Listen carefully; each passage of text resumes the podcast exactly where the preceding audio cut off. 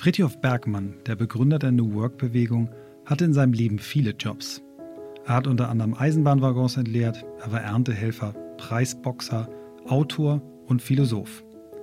Wüssten wir es nicht besser, würden wir glauben, dass unser heutiger Gast mit ihm verwandt ist. Sie ist Diplom-Ingenieurin für Luftfahrt, Systemtechnik und Management. Sie hat in Medizinwissenschaften über das Thema Jetlag promoviert und sie hat außerdem die Lufthansa-Ausbildung zur Flugzeugführerin erfolgreich absolviert. Sie ist aktuell Senior Flight Officer für den A330 und 340. Außerdem ist sie Unternehmerin und sie berät und coacht Unternehmen bei der digitalen Transformation. Ja, auch als Coach hat sie eine Ausbildung absolviert. Bei New Work geht es im Kern um die Frage, wie Arbeit den Menschen stärken kann, statt ihn zu schwächen. Damit beschäftigen wir uns schon sehr, sehr lange. Wie kann ein Thema, das einen so wesentlichen Anteil in unserem Alltag einnimmt, wieder mehr Sinn in unserem Leben stiften? Wir suchen nach Methoden, nach Vorbildern, Erfahrungen, Tools und Ideen und ganz anderen Blickwinkeln. Alles, was uns dem Kern von New Work näher bringt. Und dabei beschäftigt uns immer die Frage, ob alle Menschen das finden und leben können, was sie im Innersten wirklich, wirklich wollen.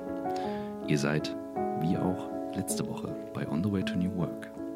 Heute mit Dr. Tanja Becker. Hallo.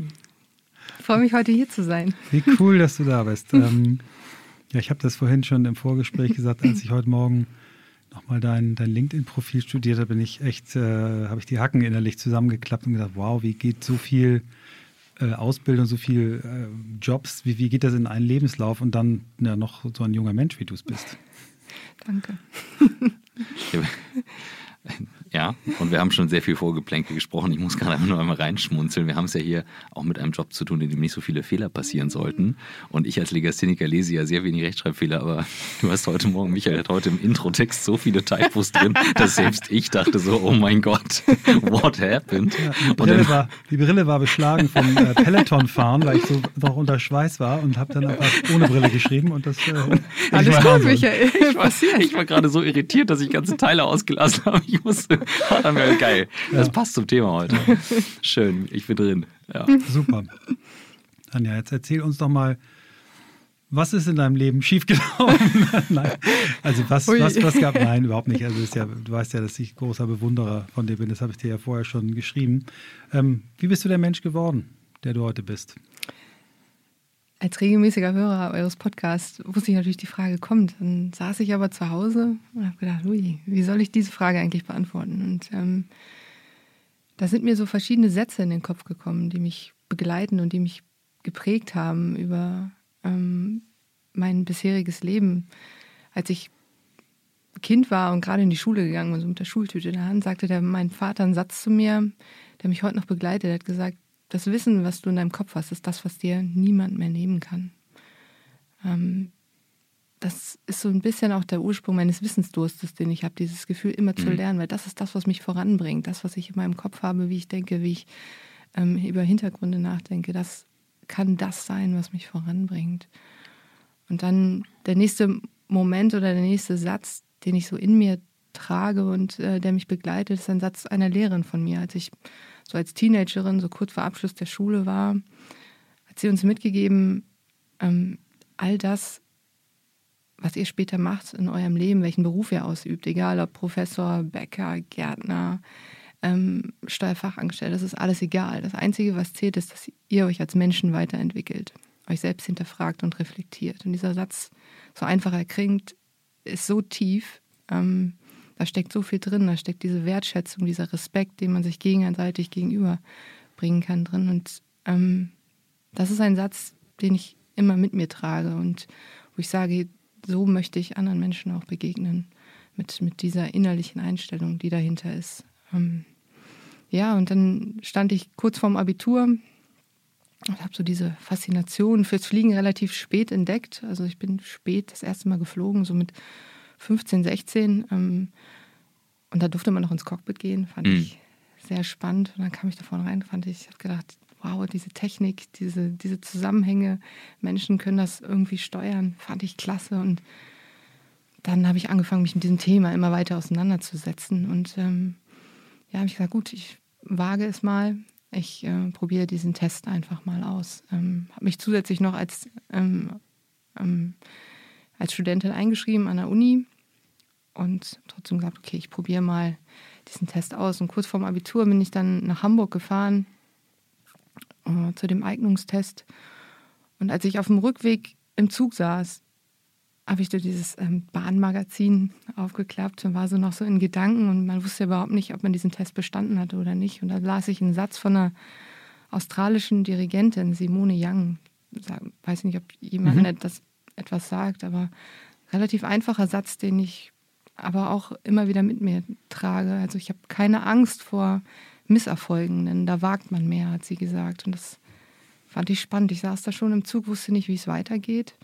Ähm, aber der Kern dieses Satzes ist das, was mich auch in meinem Lebenslauf immer wieder geprägt hat. Ich probiere gerne Dinge aus, suche eine Herausforderung und sehe da nicht primär die Möglichkeit zu scheitern. Oder ich sage, ja, es ist möglich, dass ich scheitere, aber daran zu wachsen und äh, sich weiterzuentwickeln, das ist eigentlich das Spannende. Und das war in diesen einfachen Worten äh, und sehr passend auf dieser Zugfahrt einfach wiederzufinden. Das ist ja aktueller denn je. Ja. Wenn, ne, wir haben so ein bisschen vorgeplänkelt über was gerade passiert und, ähm, und den, um mal den Elephant aus, aus dem Raum zu holen, ist natürlich das jetzt eine schwerste Krise in einer Branche, Absolut. die dir so nahe geht. Ja. Ähm, und wenn du von Wissensdurst, ähm, von diesem Respekt und dann auch diesem Thema, wie gehe ich mit Scheitern umgeprägt bist, dann, ähm, dann ist ja, wie hat Helmut Schmidt gesagt, in der Krise beweist sich der Charakter.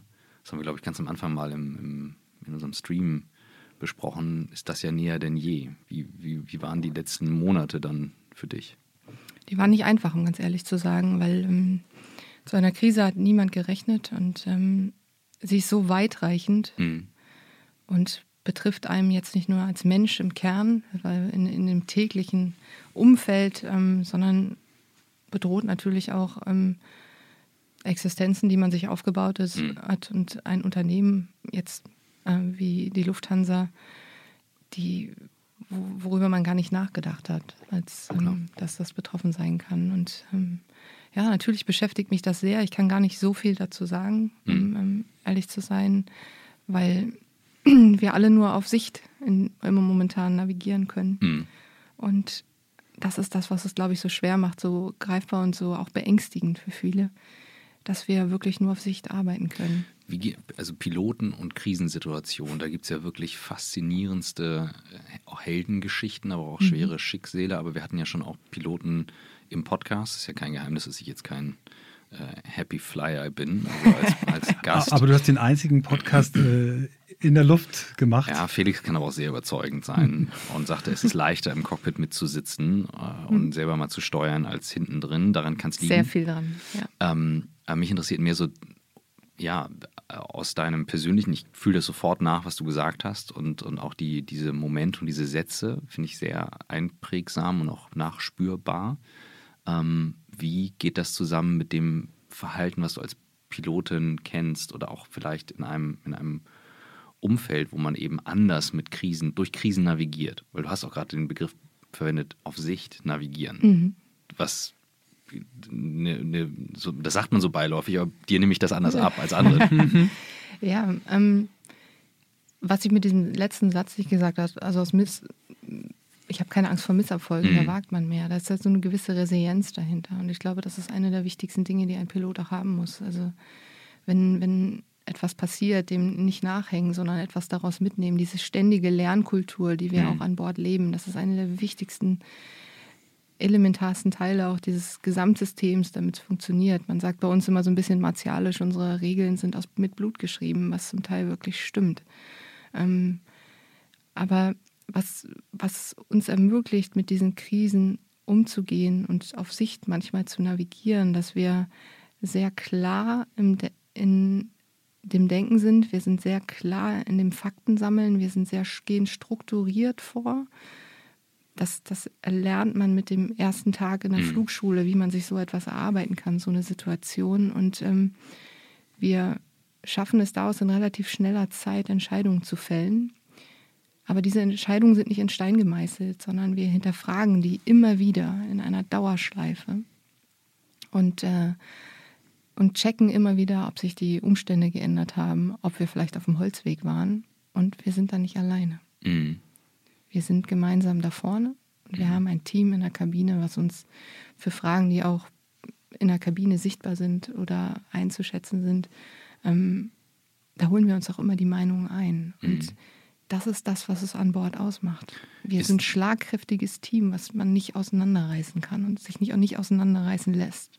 Und ihr seid ja aber auch manchmal temporär zusammengewürfelt. Diese Teams sind ja nicht Immer. fix, ne? Immer. Immer. Genau. Und trotzdem funktioniert es. Das ist eigentlich eines der faszinierendsten Dinge. Wir, wir kommen morgens zusammen und kennen uns meist überhaupt nicht. Wir Ja. sind uns noch nie begegnet. Und wir wissen alle, was wir tun können und wir tun können und müssen. Und ähm, wir setzen uns in dieses Flugzeug und es funktioniert und meist auch sehr harmonisch. Und das ist das, was mich bis heute immer noch fasziniert, wenn ich in dieses Flugzeug einsteige.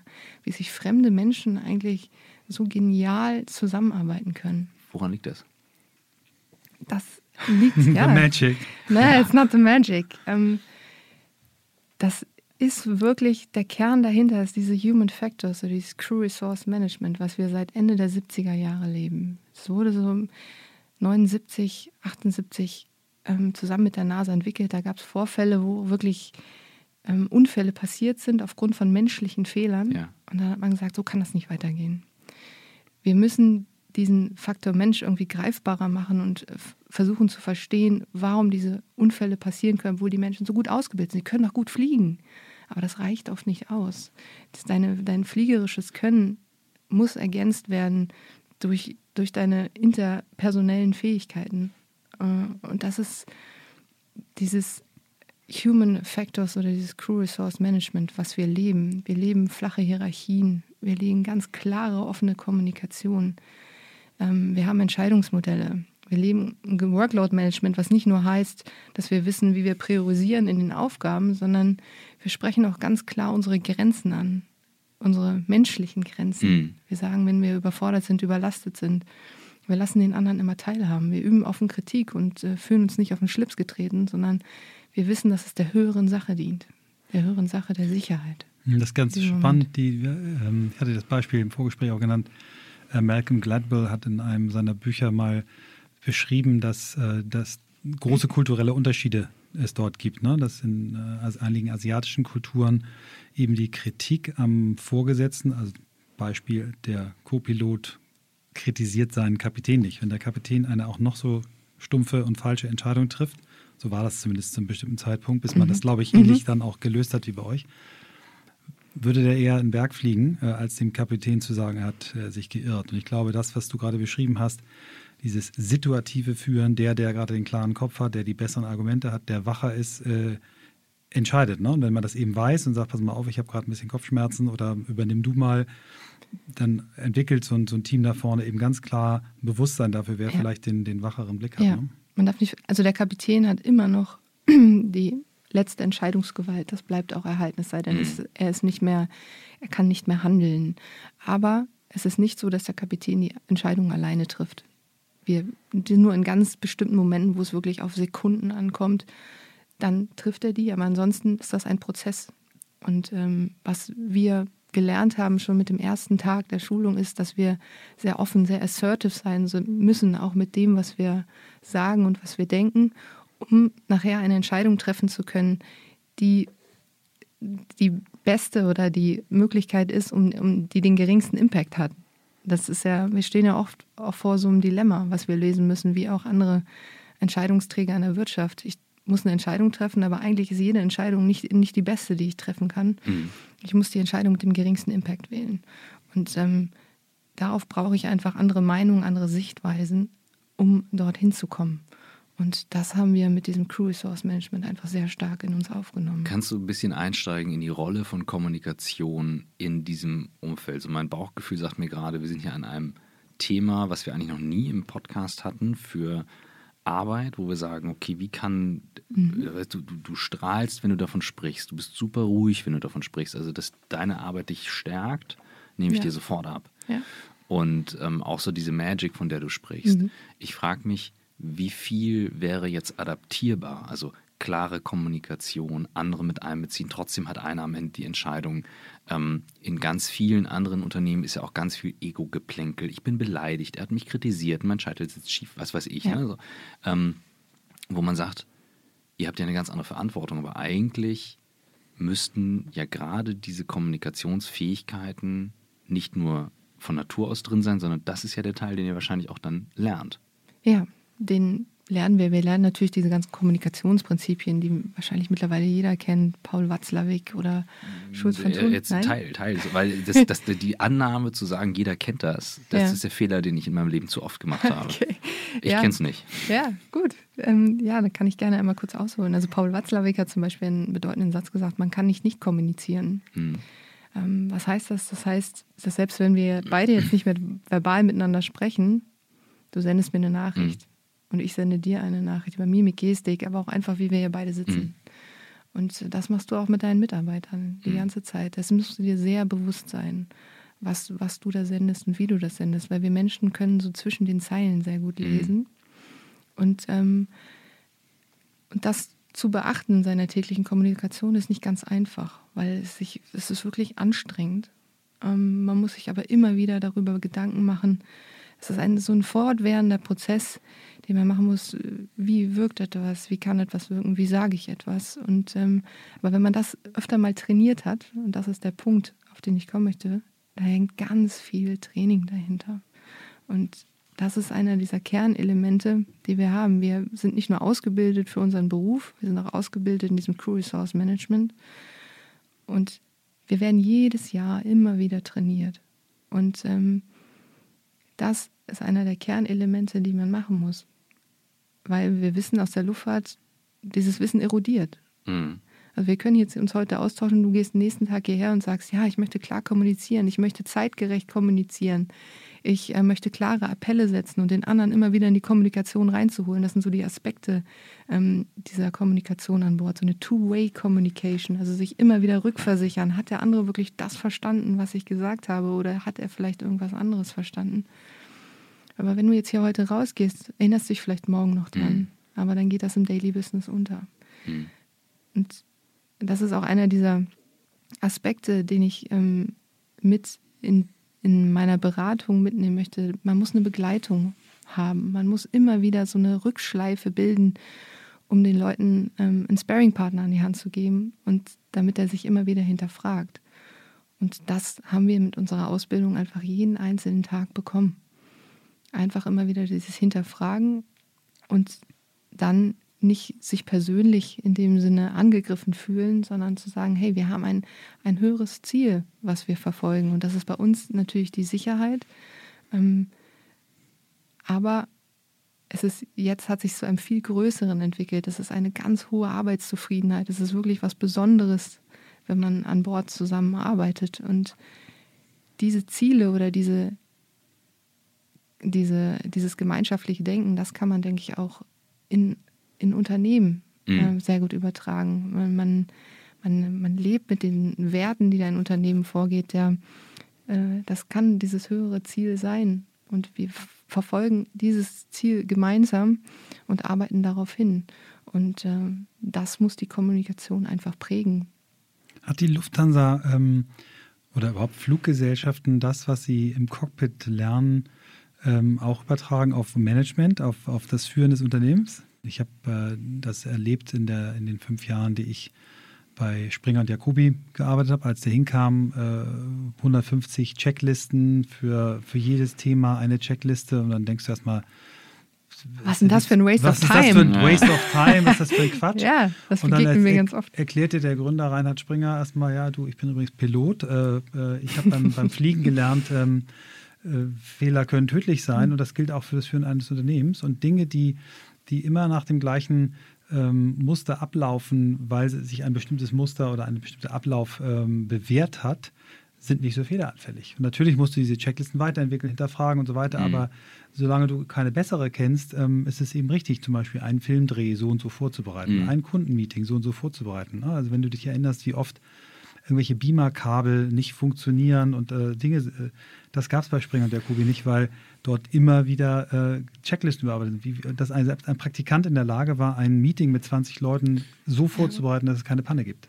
Da gibt es so zwei Aspekte, wo ich gleich mal mhm. auf eingehen möchte. Das eine ist, man kann diese Trainings machen, von denen ich gerade gesprochen habe, zu lernen, wie kommuniziere ich ja. richtig. Aber der, das Gesamtsystem, was dahinter steckt, muss dazu passen. Ja. Und dann, sonst bringt es nichts. Ja.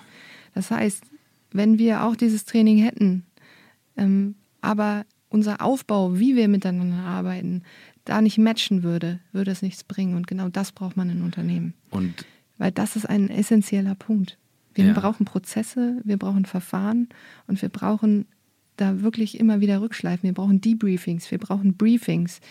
Das, das muss ineinander übergehen, sonst ver, verfliegt es einfach. Mhm. Und was ich gerade, worüber ich gerade nachdenke, bei beiden Sachen, die ihr gerade gesagt habt, ähm, beim, also ich kenne es aus eigener Erfahrung, ich bin anders in meiner klaren Kommunikation, wenn wir einen Film drehen oder einen Streamtag haben. Da bin ich enorm klar. Also da gibt es auch nichts dran zu rückeln. Trotzdem höre ich drauf, das Licht sitzt falsch oder das ist falsch oder das müssen wir anders machen. Das höre ich mir an und treffe dann die Entscheidung. Ja. Aber ich eier manchmal rum im normalen Alltag.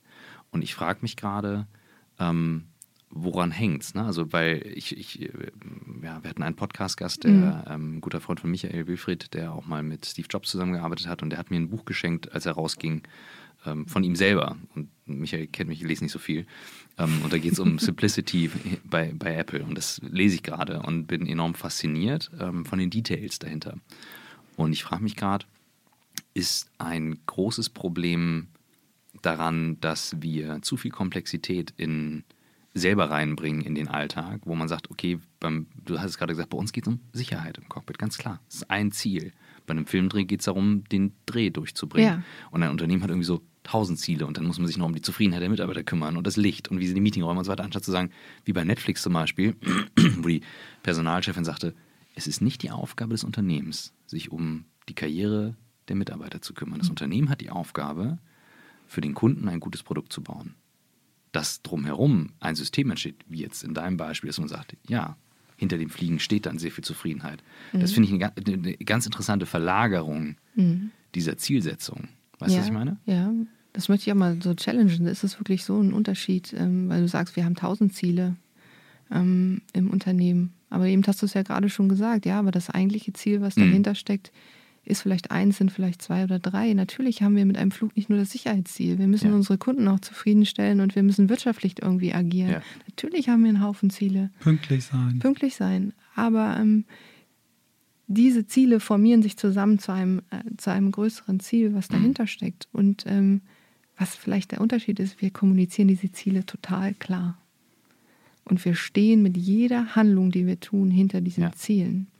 Und ähm, ich will jetzt nicht alles über einen Kamm scheren, aber ich glaube, das ist das, was in der Wirtschaft manchmal ja, fehlt. Das glaube ich, also sofort. Also an eigene, ich fasse mir an die eigene Nase, sofort. Deswegen sage ich, ich finde das enorm spannend, die Ziele klar zu haben und sie dann auch klar, klar, zu kommunizieren. Und das muss jeder Leader tun. Ja. Jeder Einzelne. Der muss dahinter stehen. Und wenn er nicht dahinter stehen kann, mhm. muss er sich fragen, ob er in der richtigen Position ist. Mhm.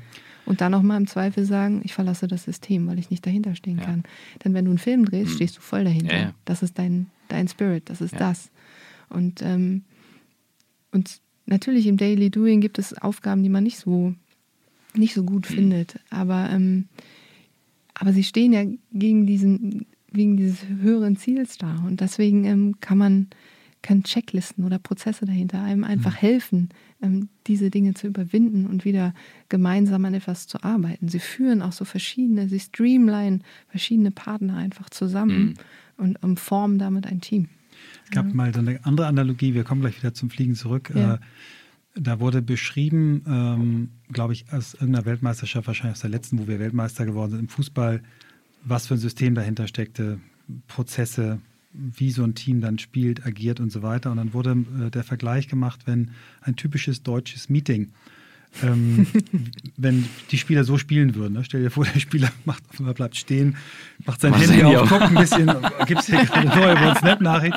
Und weißt du, wir beschimpfen dann die Fußballspieler, wenn sie mal irgendwie aus dem System ausweichen, aber wir selber, ja. also in Meetings, agieren so katastrophal. Ne? Ja, und äh, deswegen finde ich die, die Stärke aus diesem, aus diesem Fliegen, in, in, für mich ist es das Checklist, aber du hast völlig recht, es ist viel, viel mehr. Das kann ich dir auch bei Springen der Ruby bestätigen. Da gab es eben ganz klare Kommunikationsregeln. Also das war die Regel, dass ein ähm, Chef einer Unit einmal im Vierteljahr so quasi das Grundgesetz vorgelesen hat der Agentur. Das wurde nicht ausgeteilt, es wurde vorgelesen, dass die Leute immer wieder daran erinnern, wofür stehen wir eigentlich. Dann gab es eben so Regeln, dass Mitarbeiter wirklich ähm, dazu aufgefordert worden sind, wenn sie ein Problem mit ihrer Führungskraft haben, die offen anzusprechen. Mhm. Und wenn sie beim zweiten Mal ansprechen keine äh, Lösung bekommen haben, dann hatten sie das Recht, eine Ebene drüber zu gehen, zu sagen, pass mal auf, wir gehen jetzt zu deinem Chef, weil du hast jetzt zweimal mir nicht zugehört.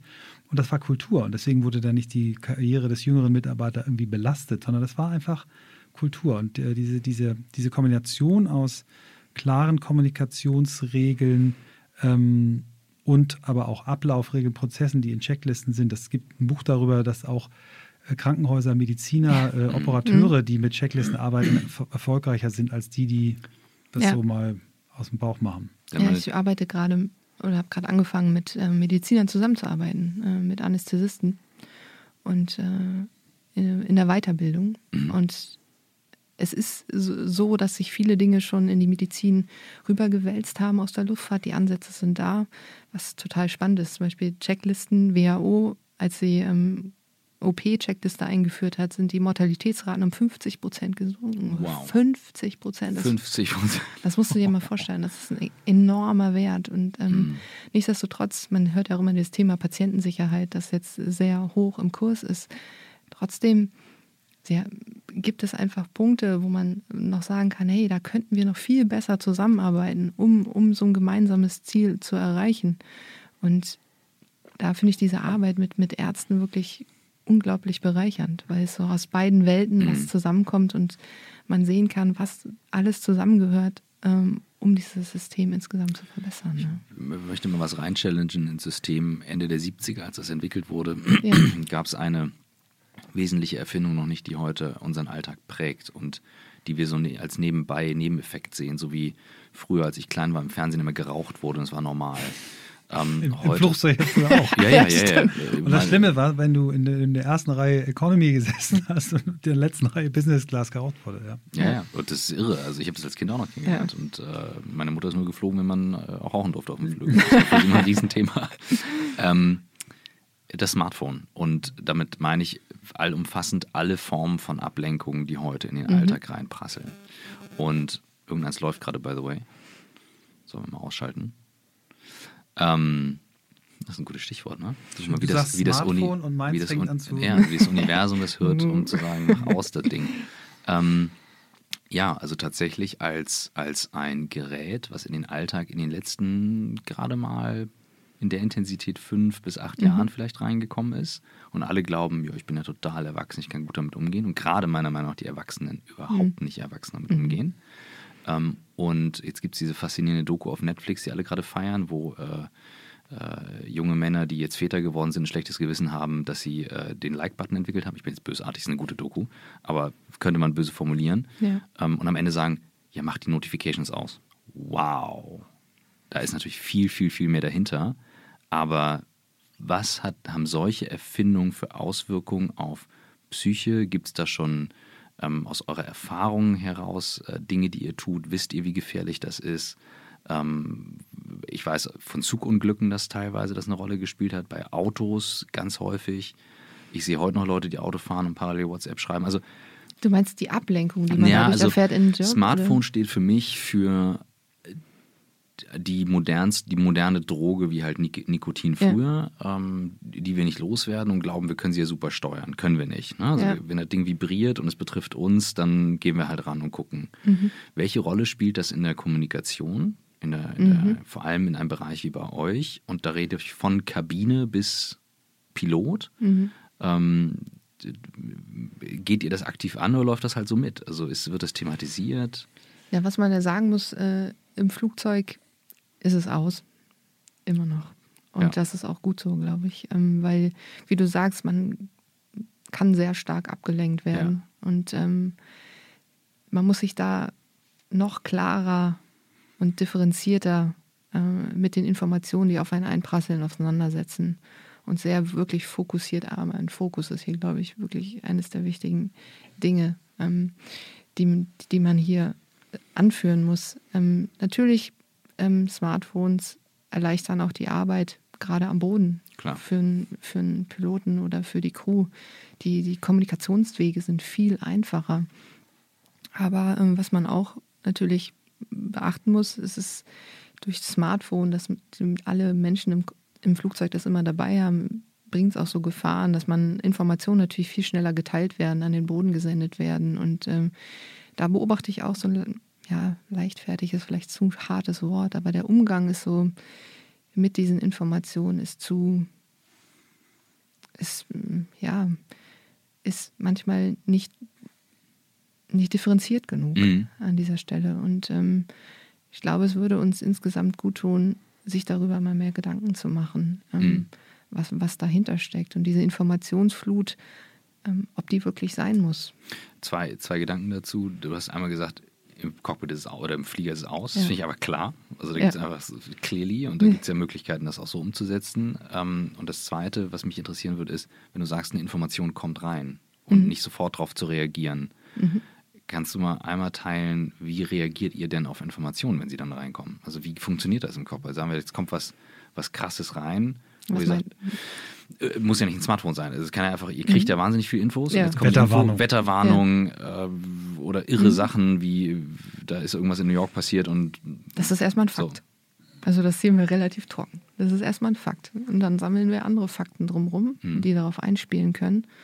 Und ähm, dann halten wir, wenn wir ein bisschen Zeit haben, erstmal eine Minute, ein bisschen kurz inne ähm, und lassen einmal Revue passieren, was das bedeuten kann für mhm. uns und für, für den Flug, kann auch für ein Unternehmen sein. Ähm, wir fangen nicht an, hastig zu reagieren, was man ja auch äh, oft sieht mit dem Smartphone, ach, ist mal schnell mal geliked oder irgendwas mhm. zurückgeschrieben.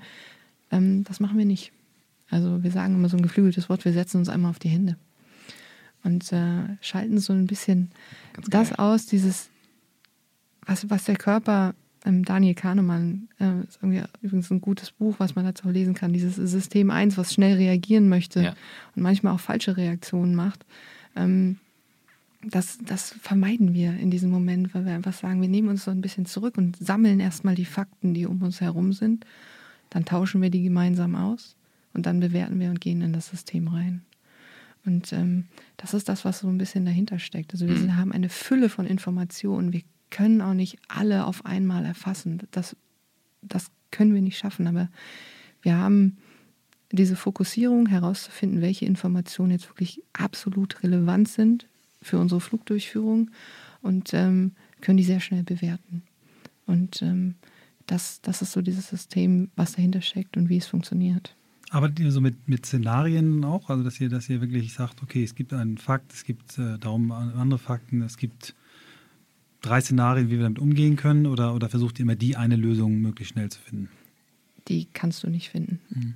Die, die Komplexität, mit der man konfrontiert ist ähm, an Bord, die ist enorm hoch. Mhm. Das macht es übrigens auch sehr spannend, dort zu arbeiten. Das ist auch einer dieser, dieser Gründe, wo ich sage, es ist immer noch richtig cool, in diesem Umfeld zu mhm. arbeiten. Mhm. Ähm, es ändert sich das Wetter, es ändert sich die Technik, alles Mögliche. Ähm, wir haben keine übergestülpten Systeme, sondern wir haben Verfahren oder wir haben Herangehensweisen, wie wir damit umgehen. Fakten sammeln, erstmal nicht die erste Reaktion vollführen. Es gab einen Unfall übrigens, 2015 äh, war es Südkorea, Triebwerksausfall eines ähm, Flugzeugs, wo leider die Piloten aufgrund von Aktionismus das falsche, noch laufende Triebwerk abgebaut, ähm, abgeschaltet haben. Mit fatalen Folgen, wie ihr euch das vorstellen könnt. Wow. Also das passiert mit einem, mit so einem Aktionismus und das müssen wir vermeiden. Mhm. Ähm, das müssen übrigens aber nicht nur Piloten vermeiden, das müssen äh, Ärzte vermeiden, aber das müssen auch Unternehmer vermeiden. Also manchmal Zeit gewinnen eher, ne, um sich ja, Zeit. Ne, ähm. Ja, aber auch einfach, man hat, wenn es nicht wirklich sehr, sehr dringlich ist, man hat diese paar Sekunden Zeit, um zu reagieren oder um sich eine zweite Meinung anzuholen. Die ist da. Mhm. Und das Smartphone darf nicht dazu führen, dass man denkt, ah, man muss sofort handeln. Das ist ein gutes Bild. Das ist echt gut. Also mit den beiden Händen, ja, äh, das weiß ich, das, du hast es gerade bildlich gemacht. Erstmal auf die beiden Hände setzen. Äh, du hast es auch schon intuitiv gemacht. Gleich was wir, Teil eine Überschrift. Und was wir auch noch immer sagen, ist ähm, ein Stück hin nach hinten rutschen. Ähm, also wir können im Cockpit unseren, in unseren Sitz ja nach hinten rutschen. Ja. Das machen wir natürlich in dem Sinne nicht. Das ist eher ein Bild, was wir tragen. Ja. Was das erzeugt, ist, guckt euch diese Situation noch mal mit ein bisschen Abstand ja. an. Und was sind da die Fakten, die wirklich wichtig sind? Ähm, und dann siehst du das viel klarer. Ähm, das ist, äh, Im Coaching hat man das auch, das ist dieses ja, einmal die Perspektive wechseln, ja. einmal von außen drauf gucken und sagen, was ist hier eigentlich gerade wichtig und was geht hier eigentlich gerade ab. Das ist dieses, ähm, wir hatten das neulich in einer, in einer New Work Talk-Runde und dann war so das Beispiel zu sagen, wenn du dir den Dow Jones auf ein Jahr anguckst und welche Krisen alles passieren und auf drei Jahre, wie schlimm, und dann guckst du ja. ihn seit Beginn an und denkst, ja, es ist halt eine stetig wachsende Kurve, halt im Zickzack-Muster, aber sie ja. steigt. Und das aufs eigene Leben übertragen, zu sagen, ja, es geht halt irgendwie immer weiter, weil so das Wachstum in uns drin ist. Bei jeder Krise, sei sie noch so hart, wenn diese Perspektive auf zehn Jahre geht, denkst du ja, ist das jetzt noch so dermaßen relevant? Also. Ja. ja. Ähm, aber es ist halt nicht leicht. Ne? Es ist halt trotzdem nicht leicht. Nein, definitiv nicht. Und es ähm, erfordert sehr viel Selbstreflexion dahinter und äh, auch absolute Anstrengung, das immer zu tun. Mhm. Ähm, das ähm, lohnt sich aber. Mhm. Und jede Kommunikation, wie du vorhin gesagt hast, ähm, er hat sich einmal hingestellt und wirklich dieses, diese, diese Regeln einmal vorgelesen.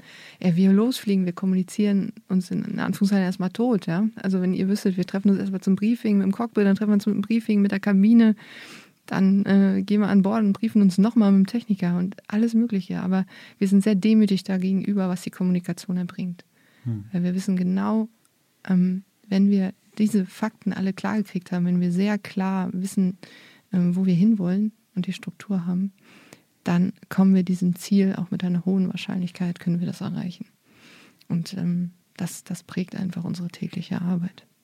Ich würde gerne nochmal, bevor wir den, den Transfer dann machen, was, was können Unternehmen aus dem Fliegen lernen, zu dir als Mensch zurückkommen. Du hast es vorhin so sehr bescheiden gesagt, ja, da habe ich erstmal angefangen zu studieren. Ja, du hast dein Studium hier auch fertig gemacht parallel zu deiner Ausbildung zur Flugzeugführerin. Du hast dann noch promoviert in einem Medizinthema. Du bist keine Ärztin, aber du hast es, gibt, hast es erklärt vorhin im Vorgespräch, dass man also in einigen Fakultäten zu medizinwissenschaftlichen, theoretischen Themen promovieren kann.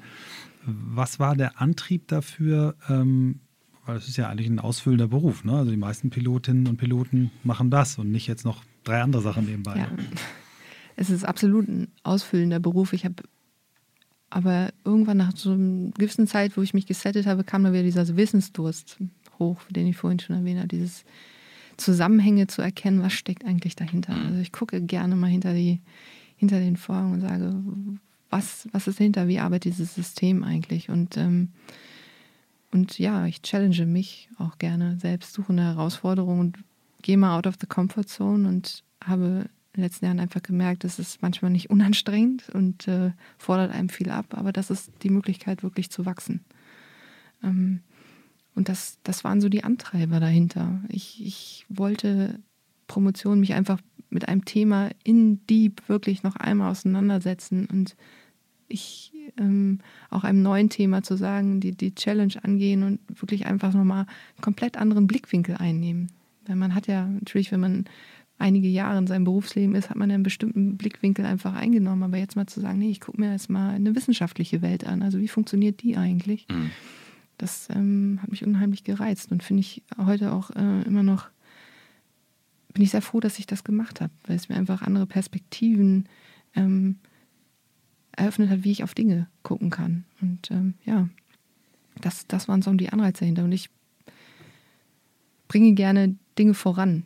Ähm, das ist, glaube ich, auch so ein Drive bei mir, dass ich sage, ja, ich möchte Dinge voranbringen. Deswegen, so, als ich jemanden gefunden habe, der äh, ähnlich schräg, sage ich mal, ähm, promoviert hat oder seine Wege gegangen ist, ähm, der, ähm, mein Partner, mit dem ich das Startup gegründet habe, hat äh, BWL studiert, aber hat dann zu Licht und der Auswirkung von Licht promoviert und das passte irgendwie zusammen. Und ich sage, ja cool, lass uns auch was voranbringen und zusammen vorantreiben.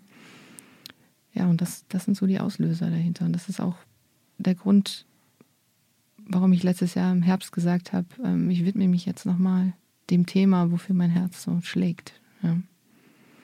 Also dem Menschen und dieser Zusammenarbeit zwischen den Menschen, die, die sich, glaube ich, wenn man jetzt ähm, kommt, wirklich in den nächsten Jahren entscheidend verändern muss. Ähm, ja, vielleicht steigen wir da mal, überspringen mhm. mal das Startup, aber wir, wir, wir steigen mal daran ein, dass du, dass du dich jetzt eben auch damit beschäftigst, wie, äh, wie sich Zusammenarbeit von Menschen durch Technologie beeinflusst ändern muss. Das ist ja ein Thema, mhm. was wir auch sehen und was ja auch ein, der Grundansatz von, von der New Work-Bewegung mhm. von Friedrich Bergmann ist. Erzähl mal ein bisschen was drüber, was da deine, deine Ansatzpunkte, dein Zugang dazu ist. Mhm.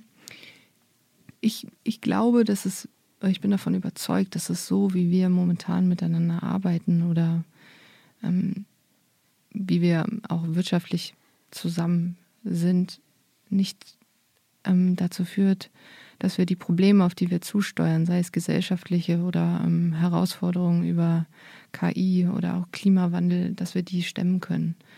Also dieses System, dieser Wachstumswahn, in dem wir uns eigentlich befinden, ähm, die, dieses da, diese Wettbewerbsgesellschaft sehe ich mit, mit unterschiedlichen Augen mittlerweile. Und ähm, ich glaube, wir müssen da so ein Mindset ändern. Und ein Ansatzpunkt kann es da wirklich sein, die Arbeit, wie wir, die wir an Bord zusammen pflegen. Ist, was, was eigentlich dahinter steckt, ist so eine wirkliche Zusammenarbeit, so eine Collaboration, die wir brauchen.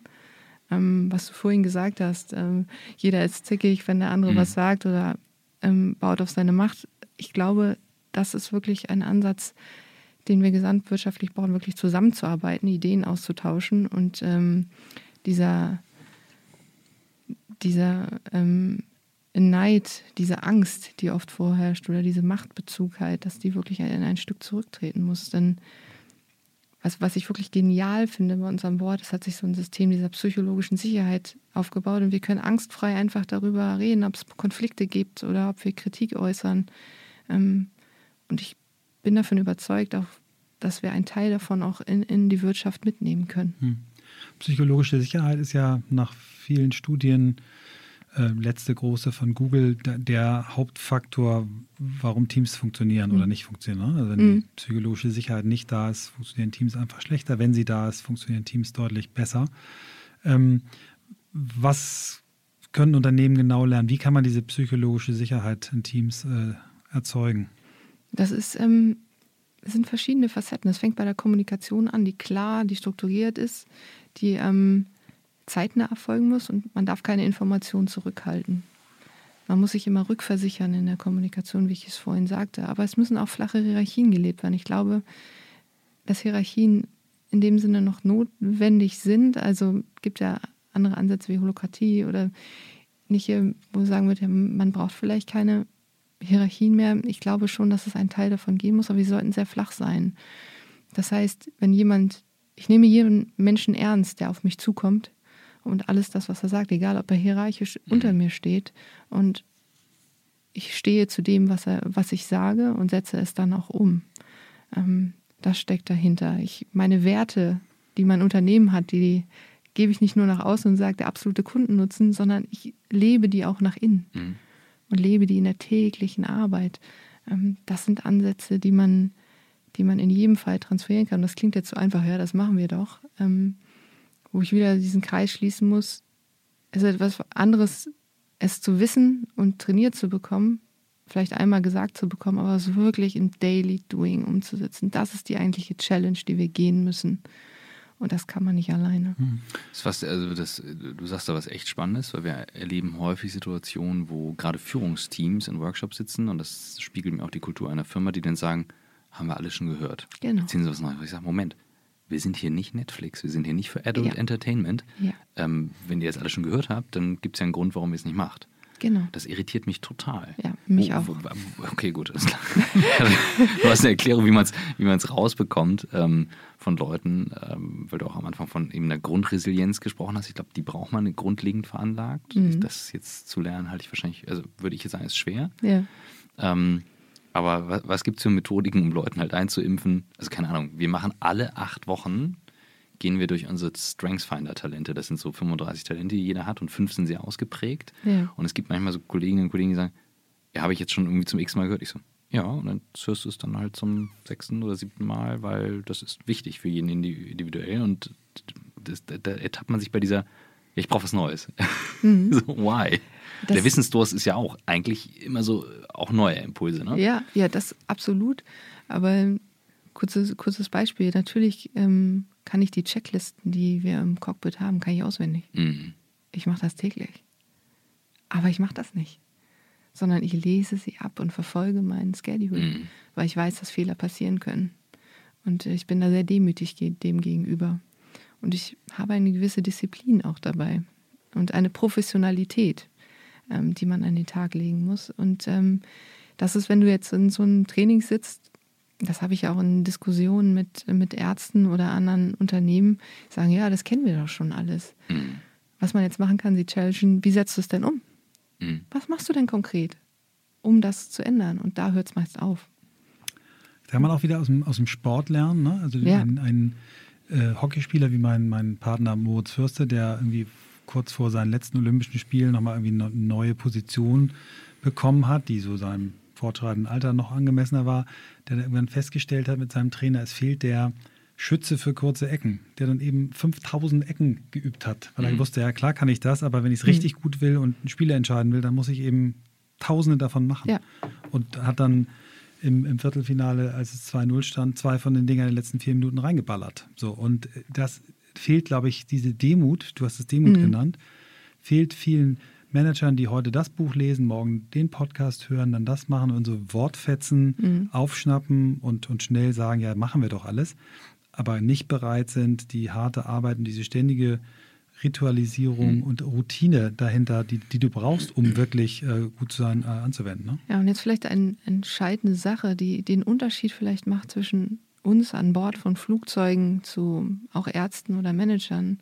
Jede Entscheidung, die wir an Bord treffen, betrifft uns und unser Leben. Wir sitzen da an Bord. Das heißt, wir haben die größte Absicht oder den größten Willen, das auch zu einem guten Ende zu bringen. Und das gibt bei uns natürlich noch einen ganz anderen Drive, einen ganz anderen Druck darauf, wie wir bestimmte Dinge sehen und uns weiterentwickeln möchten, uns verbessern möchten, lernen möchten, dieses ständige Lernen, was wir machen. Und ähm, das hat man, das ist vielleicht wirklich eines der größten Unterschiede, die da sind. Ähm, das, das kann man nicht so einfach auf die Wirtschaft transferieren, aber man kann es in Richtung Verantwortung mhm. nehmen. Also ver tragt Verantwortung für, für euch, für unser Unternehmen, aber auch für die Gesellschaft oder für das, in dem wir leben. Ja. Wobei ich, äh, wir hatten darüber gesprochen, als hier die Phase losging. Ähm, Corona war bei mir, äh, bei mir war so, dass ich auch gedacht habe, cool, ähm, okay, ich bin gefragt in der Verantwortung und es hat sich sehr lebendig angefühlt. Mhm. Bei aller Krise, die ist existenziell. Ne? Also kann jetzt jeder sagen, ja, ja, ihr seid ja irgendwie Krisengewinner. No, also da gibt es halt immer zwei Seiten. Ähm, und ich frage mich halt, ob wir in der Wirtschaft eben auch von alleine solche Situationen herbeiführen, die uns dazu zwingen dann. Weil diese, diese maximale Veränderung, die sich gerade einstellt in Unternehmen, ist ja ein Zwang von außen. Mhm. Und selbst wenn sich Unternehmen wehren, konnten sie sich jetzt gegen einige Sachen nicht wehren. Ähm, und du hattest ja selber gesagt, dass bestimmte Sachen wie eben äh, dieses, dieses Crew-Training entstanden ist aus Krisensituationen, mhm. aus Situationen, mhm. wo Menschenleben gefährdet waren. Da sprichst du einen wichtigen Punkt an, nämlich was, was ich jetzt auch beobachte, sagen, auch wir sind doch ganz gut durch die Krise gekommen, wir machen doch jetzt einfach denselben äh, Kram ja. weiter, den wir vorher gemacht haben. Und das darfst du nicht machen. Nee. Du musst dich echt fragen und challengen und sagen, hey, was, was hat mir denn das eigentlich gezeigt? Was hat mir denn das gegeben? Was muss ich ändern? Und das beobachte ich sehr viel, dass das nicht gemacht wird, hm. sondern dass dann einfach in Daily Routine wieder gegangen wird. Aber jetzt haben wir doch so eine große Chance durch die Corona-Krise auch bekommen, uns mal selbst zu hinterfragen, unser System zu hinterfragen. Sieht es allein bei den Homeoffice-Quoten. Warum ging das denn vorher nicht? Ja. Warum geht es denn jetzt? Und ähm, das ist dieses, was wir auch am Ende mit unserer Entscheidungsfindung machen, diesen Check zu machen. Ähm, sich nochmal selbst zu hinterfragen und das zu hinterfragen. Und das versuche ich auch Unternehmen mitzugeben, wenn es um Krisenmanagement geht. Es ist nicht nur das Doing in der Krise, sondern lern doch daraus. Mach diese After-Action-Review. Guck dir das an, was du davon mitnehmen kannst. Und das ist, glaube ich, eines der wichtigsten Dinge. Hm. Das ist ganz irre, wie, wie viel Parallelen es äh, auch zwischen Sport, Leistungssport und Natürlich. Fliegen gibt. Ne? Dieses, wie hast du es genannt, After Action Review. Mhm. Mhm. Nach dem Sport, nach dem Spiel äh, gibt es eben halt eine, eine Manöverkritik. Und das wird Ja. sofort danach gemacht. Äh, es wird vor einem Spiel ein Gameplan geschrieben, Genau. so wie ihr quasi Briefing. euer Briefing macht.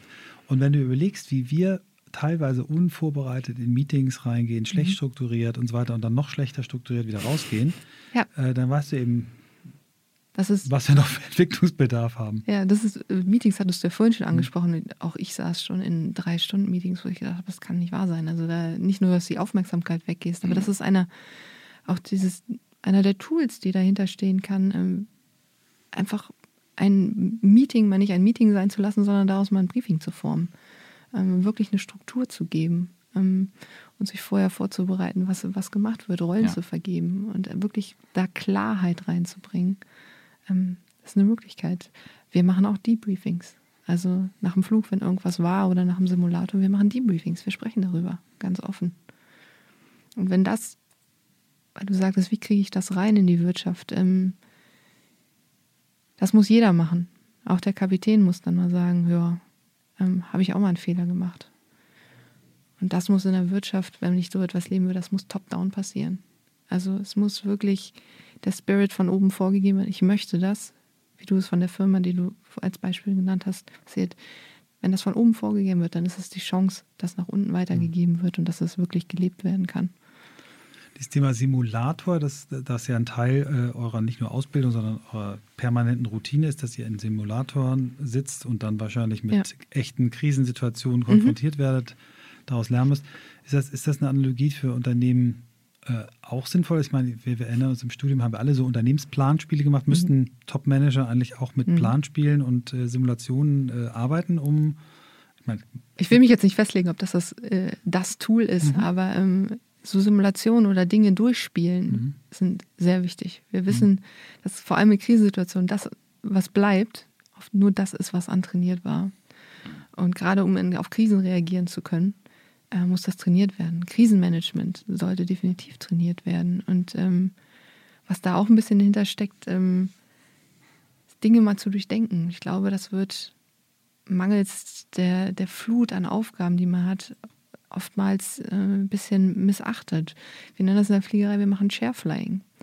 Also wir setzen uns zu Hause auf so einen Stuhl, machen die Augen zu und durchdenken einfach verschiedene Situationen. Und sowas könnte es in der Wirtschaft könnte ein, ein sehr effektives Tool sein, sich einfach mal hinzusetzen, was passiert denn, wenn in der Produktion jetzt mal was passiert? Wie kann ich als Manager darauf reagieren, wenn so und so eine Krise kommt? Wie, wie kann ich dann handeln? Das einfach mal mental durchzudenken und sich wirklich mal die Zeit dafür nehmen, das ähm, kann wirklich ein, ein entscheidender Punkt sein, um wirklich reagieren zu können oder mit Klarheit reagieren zu können. Ja. Also mein Kopf rattert. Ich habe äh, zwei Business-Ideen mittlerweile und ähm, ganz viele Sachen, die ich gleich noch mit dir besprechen möchte, die den Podcast sprengen. Wir sprengen nämlich die Stunde. Das ist meine Checkliste. Ähm, aber das, äh, das Es gibt nämlich die Regel, die, die, die äh, unser Podcast-Gott äh, Philipp Westermeier aufgestellt hat. Ein äh, Podcast sollte in der Regel nicht länger sein als ein Inlandsflug. Aber, das, ja, echt. Coole Regel. aber da wir sehr viele haben, die den Podcast bei der Hausarbeit äh, hören, sollten Genau. wir uns überlegen, wie lange dauert Hausarbeit Ich eigentlich. übrigens beim Joggen. Oder Joggen. Eine Stunde ist eine gute Zeit für Workout. Wie bist du also, wir haben uns ja darüber kennengelernt, dass du uns gefunden hast. Wie bist du auf uns gestoßen?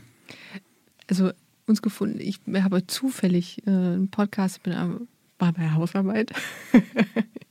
und dann habe ich gesagt, ach, von einer Freundin gehört, Podcast, ich mache das. Ich so, bin sehr spät zu Podcast gekommen, muss ich sagen. Und dann habe ich den ersten Mal gehört, habe gesagt, wow, tolles Thema, da steckt viel mehr dahinter. Das ist das, was ich mich eigentlich sehr faszinierend finde. Und ähm, ja, bin dann immer weiter eingestiegen. Und ähm, dann hast du mich irgendwann über LinkedIn kontaktiert. Und dann habe ich gedacht, ja, cool. Das LinkedIn ist schlau. LinkedIn hat, hat äh, Tanja mir vorgeschlagen, habe ich es gelesen und gesagt, wow, die brauchen wir. Sehr gut. Wir kommen, Gut. wir kommen zur Bucketlist. Nee, wir kommen erstmal zu den Büchern. Oh, Entschuldigung, Bücher haben wir ganz vergessen. Was hast du Buch, Bücher, die dich geprägt haben, die du äh, gerne gelesen hast, ähm, die, die dich weitergebracht haben? Also, die mich geprägt haben, also die mir Inspiration in dem Sinne jetzt auch in dem Sinne gegeben haben, ist auf jeden Fall, was ich vorhin schon erwähnt habe, Daniel Kahnemann. Mhm. Schnelles Denken, langsames Denken, finde ich finde ich echt ein lesenswertes Buch, weil es so ein bisschen wie unser Hirn funktioniert, wie wir Entscheidungen treffen und wie wir auch manchmal da in die Irre geführt werden, mhm. finde ich verdammt spannend. Ähm, wenn man sich über Fehlerkultur mal ein bisschen weiter auseinandersetzen möchte, ist von James Reason Human Error. Ist ein bisschen in die Jahre gekommen, 1990 herausgekommen, aber entscheidend ist auch diese Fehlerkultur, die wir in der Luftfahrt leben, echt geprägt. Also es ist absolut lohnenswert, sich das mal durchzulesen. Und ähm, äh, mich persönlich die Bücher von Julia Friedrichs, muss ich sagen, finde ich ganz spannend. Ähm, sie reflektiert über sich und über die Gesellschaft sehr, also sei es gestatten Elite oder Ideale. Und das, das waren für mich immer ganz gute Anreize, um, um über mich oder auch die Gesellschaft nochmal zu reflektieren und neue Ansatzpunkte zu finden. Ja. Super, mal neue Sachen dabei, sehr stark. Äh, das Fehlerkulturbuch haben wir ganz sicher noch nicht auf der Liste. Ähm, wenn du jetzt mal auf das, was noch vor dir liegt, was ja noch, noch sehr viel Zeit ist, guckst und so eine Art Bucketlist hier schreiben dürftest, wo, wenn du drei Dinge uns nennen würdest, das, was du noch erleben möchtest, das, was du noch lernen möchtest und das, was du vielleicht noch geben möchtest, was wären die drei Sachen? Ähm, ja, also für mich als Mensch persönlich vielleicht einfach gesagt, was ich noch erleben möchte. Ich möchte mal mit Walhaien schwimmen. Das klingt ein bisschen abgehoben, aber ähm, ich habe so eine Erfahrung gemacht. Ähm, ich hatte eigentlich Angst vorm Tauchen, wo wir wieder bei Out of the Comfort Zone sind. Und ich habe einfach gesagt, ich gehe einfach mal, noch, gehe noch mal ins Wasser, wenn ich mit Mantas tauche kann. Und da habe ich mich irgendwie meinen mein Schweinehund in dem Sinne überwunden. Und das war eines der faszinierendsten Erlebnisse, die ich in meinem Leben bis jetzt hatte. Und deswegen mit Walhaien zu schwimmen, das fände ich nochmal eine Sag nochmal kurz, wie groß ist so ein Walhai? Ziemlich groß. Ziemlich groß. Ziemlich ja. groß, 15 Meter können schon mhm. sein. Ähm, aber ich, so Wale oder mhm. andere Tiere finde ich einfach spannend, spannende Tiere. Und ähm, ja, die Unterwasserwelt fasziniert mich da in dem Sinne. Was ich lernen möchte, ganz profan, ich möchte segeln lernen. Ähm, mein, mein Mann kann segeln, sehr gut segeln und das würde ich gerne machen und mit ihm das teilen. Ähm, was ich mitgeben möchte, ähm, ich würde mich sehr freuen, wenn ich Menschen darin begleiten könnte, ihre Potenziale zu erdecken und ähm, zu sich selbst zu stehen und äh, ihnen das mitgeben könnte, was es eigentlich für eine Kraft entfalten kann, das auch wirklich zu tun und sich nicht vor einen Karren spannen zu lassen. Ähm, und ich wäre sehr glücklich darüber, wenn ich so ein kleines Mosaiksteinchen sein könnte ähm, oder dazu beitragen könnte, was, was die Arbeitswelt verändern kann und sagen kann, wir, es ist so ein Stückchen normal geworden, dass wir wieder uns auf den Menschen und die Zusammenarbeit mit den Menschen fokussieren und den Menschen nicht als, als Mittel zum Zweck sehen, um irgendwelche Ziele zu erreichen, sondern sagen, das ist halt wirklich das, was es ausmacht am Ende. Für mich bist du eher so eine Mosaiksteinfabrik als nur ein Mosaiksteinchen. Oh, schönes Bild. Ähm, schönes und ich bin sehr, sehr glücklich und sehr dankbar, dass du heute hier warst und hoffe, dass du uns irgendwann wieder besuchst. Danke. Vielen Dank. Hat sehr viel Freude gemacht. Danke dir. Dankeschön. So, Christoph, was hast du mitgenommen? Wir können ja mal diese unangenehmen Pausen einfach mal stehen lassen, weil ich sitze auf meinen beiden Händen jetzt, bevor ich direkt reagiere. Ähm, richtig, richtig viel. Und zwar hatte ich so ein Bauchgefühl zum Thema, wie überträgt man ein so gelerntes System auf ein Unternehmen und wie kann das förderlich sein? Und dass eine Crew, die sich nicht kennt, so zusammen funktioniert und so zufrieden aus dem Arbeitstag rausgeht, das zeigt mir, dass es gewisse Dinge gibt, die wir für vermeintlich unsexy halten, in der ganzen agilen, turnschuhgetriebenen Obstkorbwelt, ähm, die aber eben doch notwendig sind, um einen solchen Alltag zu schaffen. Und das finde ich richtig, richtig gut. Richtig gut. Und ähm, werde wieder zurückgehen zu einigen Sachen, die wir schon mal vor 10, 12 Jahren gemacht haben in der Firma, ähm, die halt so eine Disziplin reingebracht haben und gedacht, das ist total unsexy, aber nein. New Work ist halt auch eine Disziplin, wenn ich es entwickeln will wenn ich es wirklich will. Mhm. Finde ich richtig gut. Mhm. Ja, für mich äh, ähnlich das Thema äh, Checklisten, Routinen, Rituale, ähm, sie immer wieder zu machen, sie immer wieder zu praktizieren. Für mich nochmal der Pilotenberuf und das Thema Sport, Leistungssport, das Team, sehr viele Parallelen und äh, nochmal einen Anstoß darüber auch nachzudenken, wie ich das besser in meinen Alltag äh, integrieren kann. Also auch das Thema Habits, gute Gewohnheiten. Ähm, und dann habe ich bei ihr wirklich sehr begeistert die Neugier, Wissensdurst und der, der, immer wieder der Transfer aus bestimmten Themen etwas mitzunehmen in andere Themen. Und ähm, ja, also für mich wieder mal ein Zeichen, dass wir noch eine Menge Gespräche zu führen haben, denn da war so viel Neues drin. Äh, total. Also wer, wer sagt, er kann irgendwie was, bitte ja, dann anschnallen, loslegen. Aber wir sind hier nicht Netflix, sondern hier geht es darum, die Dinge auch in die Tat umzusetzen. Und ich werde das Bild mit den beiden Händen und dann Hintern auch nochmal mitnehmen. Mm. Für Situationen, wo ich vielleicht sonst äh, äh, wie ein Zäpfchen abgebe. Ah, das zeichnet dich aber auch aus, deine Leidenschaft dahinter.